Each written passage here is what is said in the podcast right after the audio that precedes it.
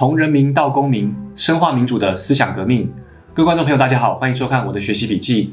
随着总统大选的一天一天的逼近，我们对于总统各项政策的需求应该是越来越大了。那但是相信呢，各位如果有关注各位总统候选人的话，也会了解到说，其实好像是一片空白。即使听了相关的证监会，都觉得在口水战。我们的节目呢，很努力的为大家做了一些比较跟资料的收集，所以我们今天就要来谈谈各个总统候选人的两岸的政策。那我们可以分几个面向来跟大家分享。那简单跟大家介绍一下，我们收集这些资料的来源呢，是各政党的主要党纲，三个党的党纲，然后呢，候选人主要的官网，还有他们重要的谈话。那我们接下来要分几个面向来跟大家分享：统独立场、外交面向、政治经济的关系、九二共识跟一国两制。好，那第一个面向是统独议题。三个候选人呢，其实分别就是依循他们政党的统独立场来谈的。那做一个最简单的区分呢，就是说，如果以中华民国跟台湾的关系来讲的话，那国民党跟亲民党大致上是从李登辉时期的所谓的中华民国是台湾，转变到中华民国在台湾。那蔡英文呢，他因为是民进党，所以是从以前的民进党的中华民国不是台湾。逐渐转变成现在蔡英文任内的中华民国是台湾，那这个逻辑大概稍微解释一下吧，因为。国民党这方面来讲，李登辉一九九零年代，因为是他所主导的修宪的路线，那这个修宪的路线呢，基本上呢就是透过国会全面改选跟总统直选，把在台湾上面的中华民国的这个政权呢，把它实质有效统治给予台湾。所以呢，透过民主选举的方式呢，他把中华民国实际上等同于台湾。那这他当然是当时李登辉的逻辑，而且他当时做了一件事情，终止动员戡乱时期临时条款，而且他当时还派了派了密使到对岸去，所以。这是李登辉当时的路线。那慢慢的从李登辉他在国民党主席跟总统的职位上撤出之后呢，在连战的时期，再慢慢的转回中华民国在台湾的路线。简单来说，就是追求终极统一。那这个追求终极统一，这个还是要解释一下，就是说他们还是很坚持中华民国主权这件事情。无论是现在的宋楚瑜跟现在的韩国瑜都是这样，而且他们明确的讲说要追求终极统一。当然了，因为在台湾现在的氛围之下，所以他们不会去特别强调这一块。但所谓追求终极统一，他们当然是有预设。一个前提的，也就是说，在两岸都达到政治民主化跟经济发展均富的这个情况之下，然后来进行这个政治谈判，所以这是他们背后的预设的一个条件。那无论是宋楚瑜呢，你可以看他亲民党这个纲领呢，他们讲说三阶段整合，两岸是三阶段整合，第一阶段是经济的整合，第二阶段是社会的沟通，第三阶段才谈政治整合。而且谈政治整合其实有一个重要的前提，对岸其实要进行民主化。那在韩国瑜这边呢，他其实也是强调维持现状的。我们刚刚补充一下，刚才宋楚瑜其实也是维持现状的，就在中华民国的现状之下。那韩国瑜跟国民党这边，他讲不统不独不武，这其实从马英九当总统以来就一连串的这样的一个基调，所以基本上国民党。跟亲民党的宋楚瑜跟韩国瑜呢，他们是不统不独不武，维持现状的。然后他当然是追求终极统一。那在民进党这边要稍微解释一下，说为什么他是从中华民国不是台湾转变成中华民国是台湾呢？这个要说说明一下，一九九一年呢，民进党他当时通过了一个所谓的台独党纲，那是很明确的写到，民进党这个政党。他在台湾定位上的主张呢，其实他就否认中华民国是要追求台湾独立的，而且这个台湾独立是要制定一部新的宪法。所以我刚刚说呢，早期民党的主张是中华民国不是台湾，不等于台湾。但在一九九九年呢，这个政策有一个大方向的一个转变。一九九九年，民进党修改他们的党纲，把它改变成这个台湾前途决议文，所以他明定呢，台湾的前途要如何，无论是独立或者是维持现状或者是统一，必须要交给台湾人民自己来决定民主的这个。决策，所以呢，简单来说，从一九九一年到一九九九年，在陈水扁选总统之前呢，民进党已经逐渐转变成。从中华民国不是台湾转变成中华民国是台湾了。当然，这还是有一个可讨论之处，就是说，在陈水扁总统的任内，党主席的任内呢，他当然是走比较激进的所谓的一边一国的这种政治的论述，所以呢，跟中国这方面的沟通以及台湾定位上面没有那么清楚去讲中华民国是台湾，他还不否认制宪的可能性。但在蔡英文总统任内呢，他的相关的作为其实都比较清楚的可以看出，他走的是比较李登辉总统的路线，也就是中华民国是台湾。那怎么说呢？我们可以看他多次的国庆然后重大的讲话，他都把中华民国台湾这六个字放在一起，所以这是很明显的这个例证。好，那第二个部分要谈外交的面向。为什么谈两岸要谈到外交呢？因为台湾的这个处境非常的特殊。我们知道，其实台湾所谓的邦交国啊，无论是断交或建交，这个其实都必须要放在两岸关系的角度下去看。所以我们先前做过一集，就是说，其实无论台湾的邦交国怎么样变动，其实都是受到国际大环境的格局的影响的。所以呢，我们其实每次在讲说政府它这个造成断交潮啊，其实很多原因都是一个来自于对岸。中共政权所造成的。好，那现在来看一下这三个候选人他们的外交政策是什么跟两岸政策挂钩的。基本上呢，国民党、亲民党、韩国瑜跟宋楚瑜他们的外交的思维大致上还是放在两岸优先于外交的思维之下。也就是说呢，其实要处理好两岸关系，才有可能去发展这个外交的这个环境。那第二个呢，从民进党这边就很明显的不一样，是国际优先于两岸，或者是说，对于民进党或者是蔡英文来讲呢，处理外交的问题。跟处理两岸是脱钩进行的，所以这是一个大框架。那我们来看一下，从宋楚瑜这边来讲的话，他是两岸优先于国际的。他怎么说呢？从他的党纲里面去看，说他要强调确保中华民国的生存，要先确保这个，所以你必须要跟对岸关系搞好嘛，然后再来进行所谓的多元外交跟全方位外交。所以他的外交是从这个两岸关系去构思的。那从在韩国瑜这边，他怎么去思考呢？嗯，他基本上是先讲说两岸要先和平稳定，然后呢要重建两岸对话，在有对话的机制之上去发展这个外交。那另外一方面，其实外交还有一个就是说所谓的经济上的这个合作，在国韩国瑜这边其实也是认为说台湾应该要积极的参与亚太的经济合作组织，而且必须建立在跟中国合作的基础之上，他同意的基础之上，我们去参与各种多边的经济合作组织。那在蔡英文跟民进党这边，其实也非常的明显。我们刚刚说，国际跟两岸是脱钩进行的，所以呢，他们在做这个外交布局的时候，很显然呢，其实就不会。特别顾虑到说，我现在跟中国大陆的关系到底是怎么样？那你现在可以看到很明显的，蔡英文政府它在世界的这种格局很明显的转变之下，那它呢其实是走比较亲美跟防中的这个路线，这个当然很明确。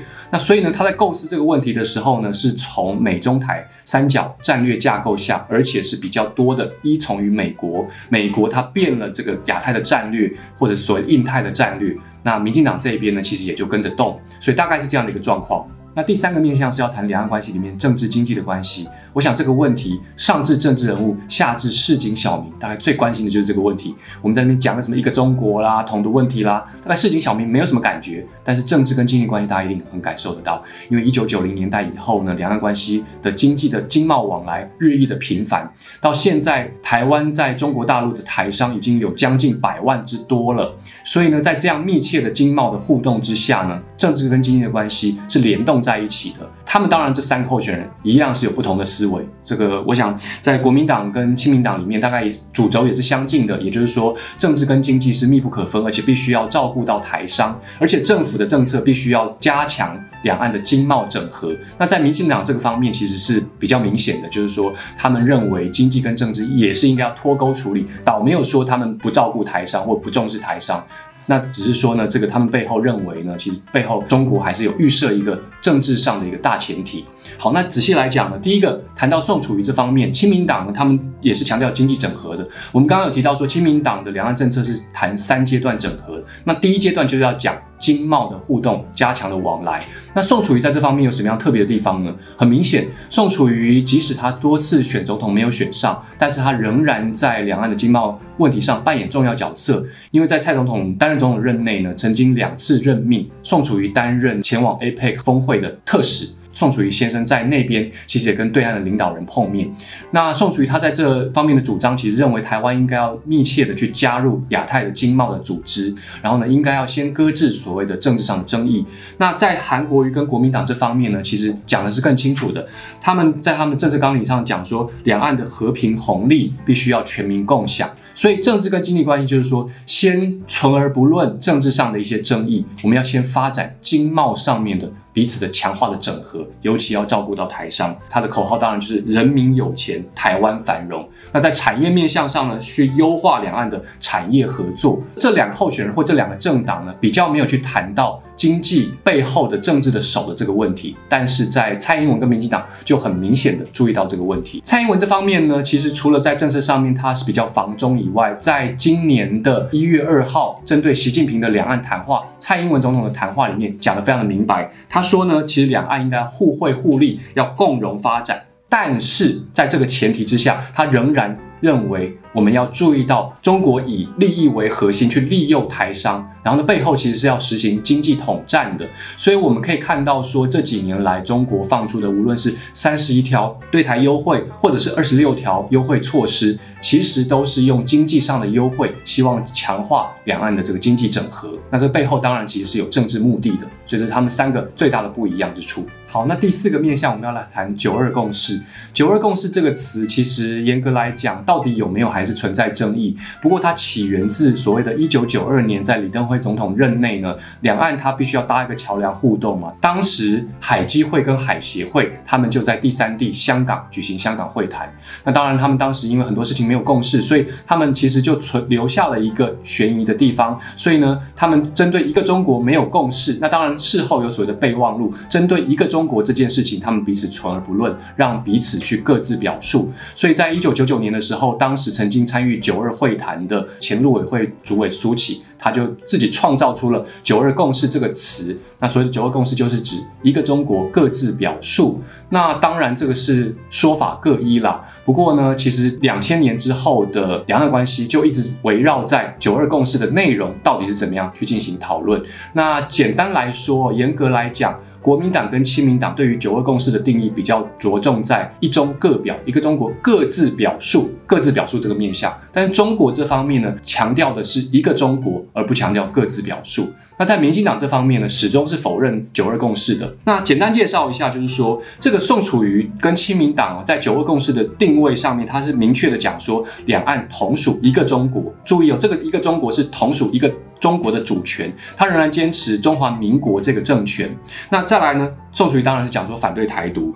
那所以呢，他对于九二共识明确的讲说，在对等互惠的前提之下去谈九二共识，也就是去谈到底一个中国是什么东西。那在韩国瑜跟国民党这边呢，也很明确，他明确在政策纲领里面写出强调九二共识一中各表，所以他很强调一中各表。那在这个同样的。也是在坚持中华民国宪法的架构之下去坚持马英九时代所有的这个三不不统不独不武，所以韩国瑜他其实走的是一群马英九总统的路线的。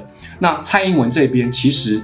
有一点点变化，就是说，在民进党以前呢，他是非常反对九二共识的。说变化其实也没有多大变化，因为蔡英文他在今年一月二号的时候，在回应习近平告台湾同胞书的时候，蔡英文总统就明确的回应，就是说反对九二共识，而且蔡英文总统把九二共识跟一国两制。挂挂上一起，他认为说接受九二共识就是接受一国两制，不过这当然是有很多人有不同的解读啦。那但是蔡英文他强调说根本没有九二共识这个东西，那到底要什么呢？他坚持的一个叫做台湾共识。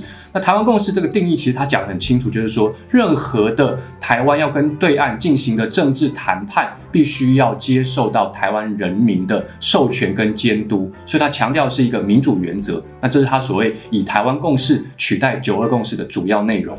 那第五个面向要谈一国两制。那这个问题本来其实不成问题，但是在今年的香港反送中事件以来，台湾人就非常关注这个一国两制的问题。先简单做一个结论啦，三位候选人都明确表达反对一国两制了。那只是说这个一国两制必须探讨，就是说，因台湾人为什么担心这个问题呢？因为一国两制它首先是实践在香港的，本来邓小平的时代他提出一国两制是要针对台湾的，那但是香港因为回归了，首先适用了。那台湾民众当然看到这个香港所实行的一国两制。就是说，认为这个一国两制的情况，台湾民众大部分不可接受嘛？